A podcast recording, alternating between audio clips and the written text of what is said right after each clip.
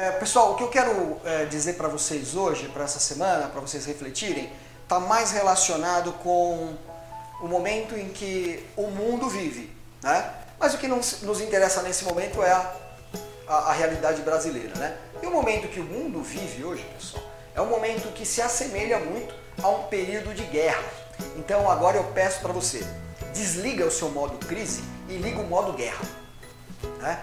O modo guerra, pessoal, é aquele modo em que você precisa evoluir e se adaptar, viver o presente, viver o dia a dia, né?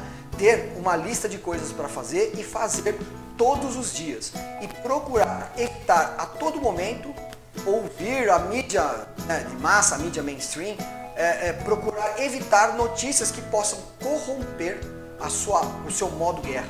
Né? Então, o seu modo guerra é aquele modo em que você precisa sobreviver, porque você tem um paralelo hoje, que é, é, eu acho que vai ser muito legal, talvez ajude muito você na sua estrutura de liderança, que é um modo, um modo guerra, um modo parecido com a, a, a guerra pro, a mais próxima que nós tivemos, onde nós tivemos, que foi a Segunda Guerra Mundial, que é onde nós tivemos o campo de concentração.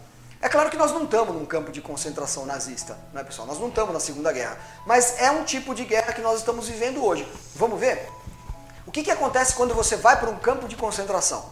Vamos lembrar da vida de Viktor Frankl. Depois você joga no Google lá, que é muito legal. Mas vamos lembrar da vida de Viktor Frankl. O que, que, ele, o que, que ele deixou para nós, para o conteúdo filosófico da humanidade e psicológico da, da humanidade? O que, que ele deixou para nós? Primeiro, quando você vai para um campo de concentração, a primeira coisa que fica prejudicada são seus bens materiais. Segundo, a segunda coisa que fica prejudicada são seus vínculos amorosos. E terceiro, a terceira coisa que fica prejudicada é a sua profissão. Olha só. Então, quando você entrava no campo de concentração nazista, eles tomavam os seus bens, separavam você da sua família e prejudicava a sua profissão. É claro que algumas pessoas ainda praticavam alguma coisa, exerciam alguma coisa dentro do campo de concentração, mas a grande maioria das pessoas não, ficava cerceada na sua profissão. E o que é que Victor Frankl começou a perceber? Ele começou a perceber que a cada vez que chegavam rumores que a guerra ia acabar, por exemplo, ó, no dia 10 de abril parece que a guerra vai acabar, vão assinar um armistício e a guerra vai acabar.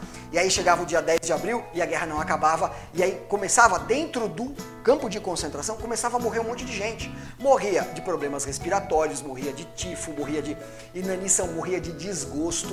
O que, que Victor Frankl começou a perceber, pessoal? Ao olhar para o lado, ele começou a perceber uma coisa, falou, olha, nem todos morrem.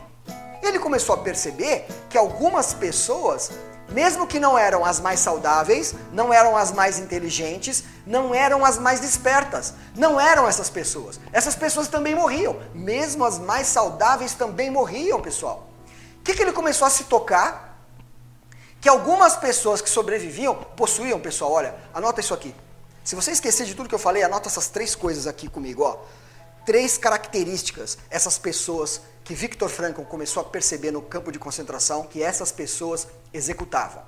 Primeiro, essas pessoas amavam alguém profundamente. Elas tinham sempre uma, uma foto de algum da família e ou elas. Porque você imagina uma coisa, tá todo mundo na merda, pessoal. Todo mundo na merda, todo mundo no mesma barca furada, você entendeu? Todo mundo junto.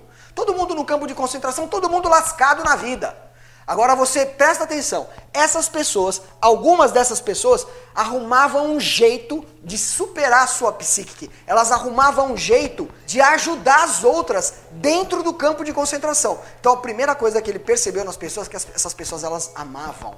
Essas pessoas elas tinham o coração para fora. Elas queriam ajudar os outros mesmo estando na mesma barca furada. Primeira característica, elas tinham um amor tanto fora do campo de concentração como dentro.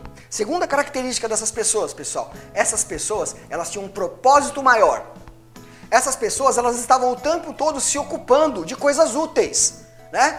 Agora fazendo um parênteses aqui, tem uma passagem bíblica de Paulo que é sensacional, que Paulo fala assim: "Ocupe-se de coisas úteis.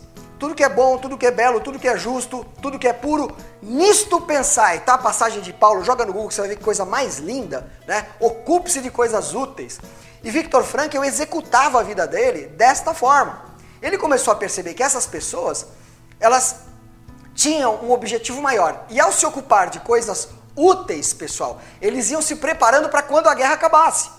Na mente deles, aquele período estava sendo usado para que eles melhorassem. Olha que loucura. Victor Frankl começou a olhar no campo de concentração e as pessoas se degradando, né? Se degradando psiquicamente. Vinha notícia, a guerra vai acabar. A guerra não acabava, né? Morria alguém, morria um parente, morria um conhecido. E essas pessoas, elas iam se degradando, se degradando, se degradando. O que, que Victor Frankl percebeu? Que algumas pessoas começaram a melhorar. Aquele mesmo ambiente que fez com que pessoas morressem e se degradassem, algumas melhoravam. Ele começou a observar. Então, a primeira característica eram pessoas que amavam, que tinham o coração para fora, né? que se doavam, mesmo estando na mesma barca furada. Segunda característica, essas pessoas focavam em coisas maiores que elas mesmas e iam se preparando para quando a guerra acabasse. Terceira e última característica que Victor Frankl percebeu, pessoal, essas pessoas entendiam a vida de uma forma diferente. Elas entendiam a vida como, olha, o sofrimento é natural e inevitável. Né? Eu não vim para a vida para viver um mar de rosas. A vida, Deus, ninguém me deve nada. Então, essas pessoas tinham um, um, uma sensação sobre a vida diferente das demais. Elas entendiam aquelas dificuldades da vida como coisas da vida.